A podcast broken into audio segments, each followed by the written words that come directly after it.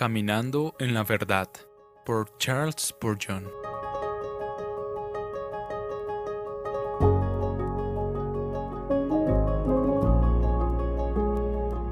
Pues me alegré mucho cuando algunos hermanos vinieron y dieron testimonio de tu fidelidad a la verdad, esto es, de cómo andas en la verdad. Tercera de Juan 3. La verdad estaba en Gallo y Gallo caminaba en la verdad. Si lo primero no hubiera sido el caso, lo segundo nunca podría haber ocurrido. Si lo segundo no se podía decir de él, lo primero habría sido una mera pretensión.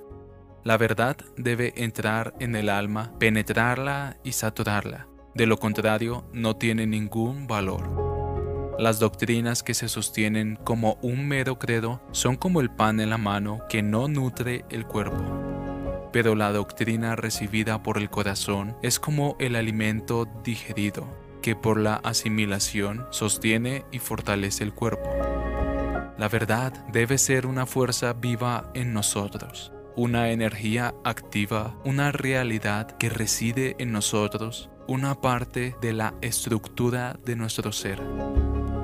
Esta es una regla de la naturaleza, que el interior afecta al exterior, como la luz brilla desde el centro de la linterna a través del cristal.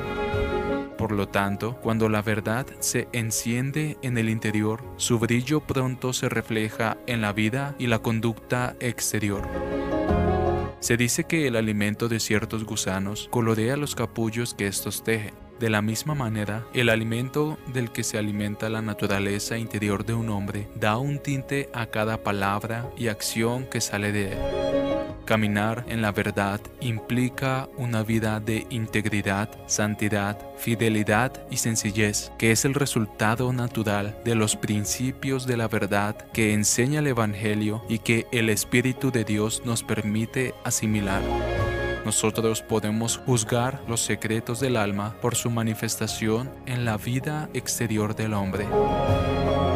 Haz que hoy, oh Espíritu bondadoso, seamos dominados y gobernados por tu autoridad divina, para que nada falso o pecaminoso reine en nuestros corazones. No vaya a ser que extienda su influencia maligna a nuestro caminar diario entre los hombres